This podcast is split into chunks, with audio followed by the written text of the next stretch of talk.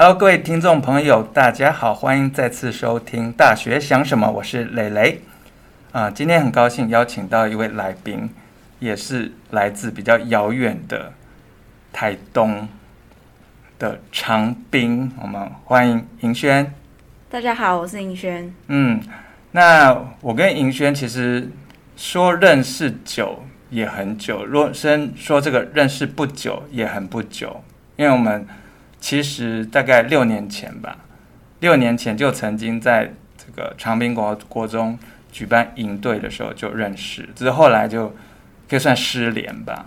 对对，然后这个学期哈，这个上课刚开学的时候又发现，哎，有一位来自长滨的同学，我才发现他当年有参加过我们举办的这个寒暑假的营队，我才再相认。很特别的缘分。对呀、啊，对呀、啊。那更特别的一件事是，我们起初请同学来介绍自己的啊这个兴趣或者嗜好，然后银轩说他的嗜好是重训呢。对，重训健身，嗯，这方面。那我当时就想到说，哎，那是因为今年的这个奥运的举重女神是受到。郭婞淳的影响吗？但是好像不是，对不对？对，嗯，那你是什么时候开始接触重训的？而且为为什么会接触重训？其实这本书的原因可以讲到我国中。我国中的时候，因为我比较小的时候就有手机了，大概在国小三年级的时候，所以我从那个时候就开始会看 YouTube。嗯，然后到国中，就是会对自己的身材可能。不太满意，就会去找相关的资源，嗯、然后去 YouTube 查一些身，身体，对，嗯、去查一些相关的资料。那很幸运的是，我在 YouTube 遇到了就是一个就是 YouTuber，那他就是讲一些健身相关的事情，嗯、可是我忘记他是谁了。那他的、嗯、他把我带入一个比较好的一个开始对健身。嗯，那那时候我就对健身有一点概念，但是那时候没有什么就是资源。所以、嗯、可以练习，对，有没有教练？就是重训之类的，嗯、所以那时候就只做了一些徒手的简单的健身，比如说深蹲啊，或者是仰卧起坐啊，或者是呃伏地挺身之类的那一种徒手可以做的训练。嗯、那到了高中之后呢，我重对重训这个东西的兴趣越来越浓烈。嗯，除了比较呃大家比较看得到的是身材的部分，嗯，那我觉得重训。可以带给我的是健康，还有很多其他的东西。嗯，那到高中之后继续看 YouTube 嘛，但是那时候读高中时要到健身房，还是会有不太方便。所以你一开始很长的时间都是采取自学的方式。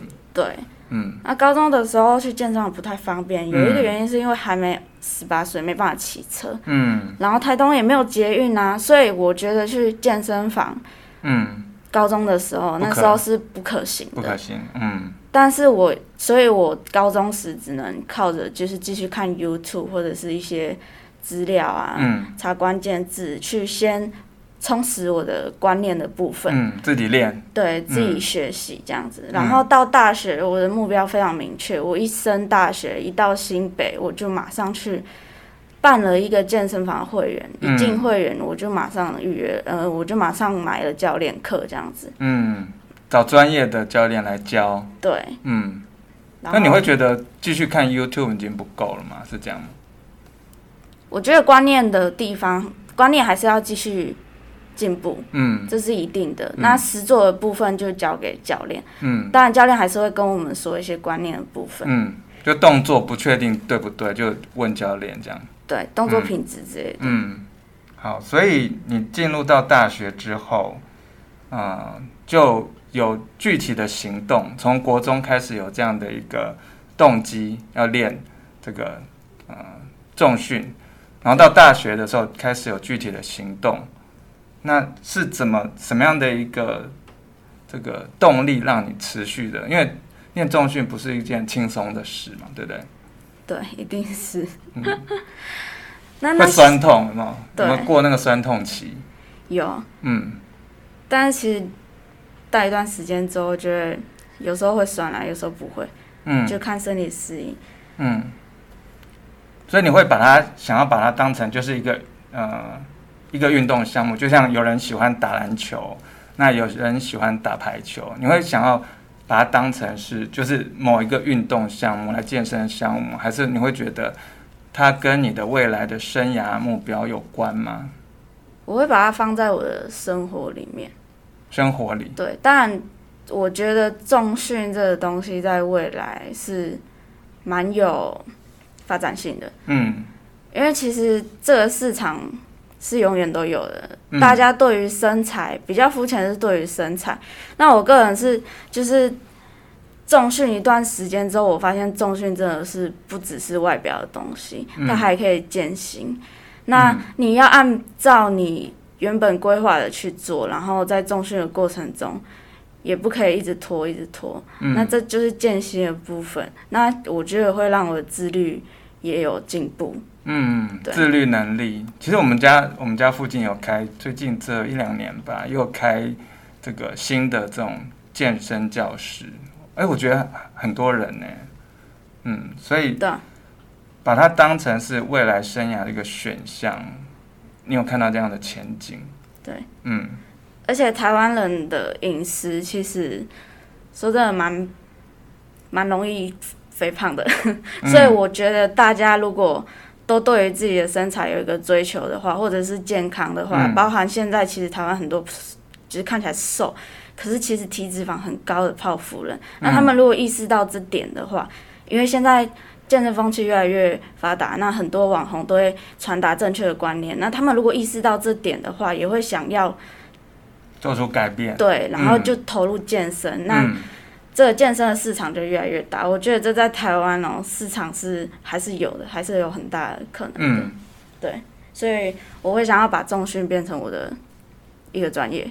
那在未来就可以用这个专业赚钱，这样。嗯，但我知道银轩其实现在读的。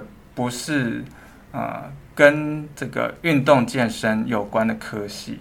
那我想知道，你会想要转系吗？转到跟这个健身有关、跟体育有关的科系吗？不会，因为我其实从高中开始就是读商，嗯、那我想要继续把我的商读下去。而且我觉得商是一个，嗯、呃，可以跟很多东西结合的东西。嗯，对。所以我觉得可以把我目前所学的商跟我的重训做结合。嗯，那我在推广我的重训时，可能也需要商的知识啊，嗯，或者是呃行销之类的，或者是市场之类的。嗯，对，这些商都用得到。嗯，无处不在。嗯，对。听起来你有那种创业的想法吗？是有。我觉得非常惊讶的，就是刚才我们其实有聊到这一点，就是说，呃，通常。呃，我遇到的大学生，哦，即使我觉得他有创业的潜力，通常在我鼓励他的同时，同学就会先退缩，说：“哎呀，老师，你太看得起我了。”就他觉得不可能。但我觉得他有这样的潜力，而且他有这样的能力，但是他就会觉得自己啊做不到啦，不可能啊。但是我刚才有发现，就尹轩他对于创业的想法其实是很坚定的。对。而且我会自己去找资源，嗯、就是比如说我想要斜杠到健身这个东西，还有健身教练这个东西的话，我现在打工也去选择了一个健身教练的打工，嗯、实习教练这样子。嗯、那靠着打工这个呃路路径的话，可以同时赚到钱，也可以让自己有这个经验，这样。嗯。所以我觉得银轩对他的生涯规划是有想法，而且有行动的。这对于嗯大部分的大学生来说，我觉得是非常特别的。那尤其我又知道银轩是来自台东长滨的孩子，我很想知道说你哪来的胆识去做这样的梦？胆识？对，因为我我刚刚讲到说，大部分连台北的小孩子都会觉得他创业哦。会是我吗？不可能吧！不要找我。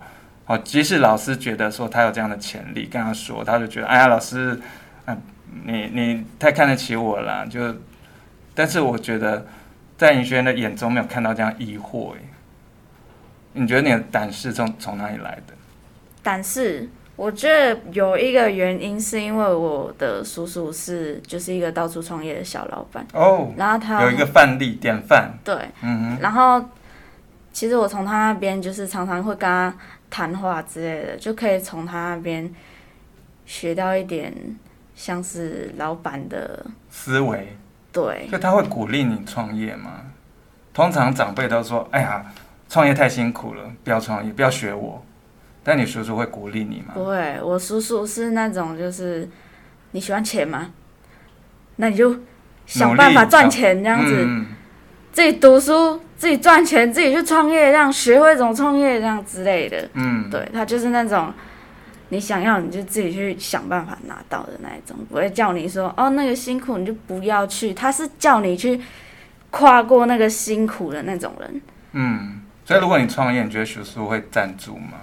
赞助会帮忙吗？我是不会先有这个立，就是先有这个预设的立场，嗯、我不会去先有这个想法，不会先想说我你有靠山，有自己有靠山就不用怕。对，我会先设的立场是就是靠自己，嗯，资源这种东西。对啊，到时候再说。嗯，但是可以从他那边得到一些建议。对，这是可以的，我觉得。嗯、好，我觉得非常难得的是，目前大二的尹轩，他就已经啊、呃，对于重训哈或者是健身这个产业未来的市场，他有看见，而且他正朝着这样的一个目标去努力。那我觉得这件事情非常难得。谢谢。嗯。好，那我们在这边就祝福林轩将来有机会创业成功，将来在你的这个健身教室教室当中，那我也可以一起学习。好，好，那我们今天节目就先到这边，好，拜拜，拜拜，谢谢大家。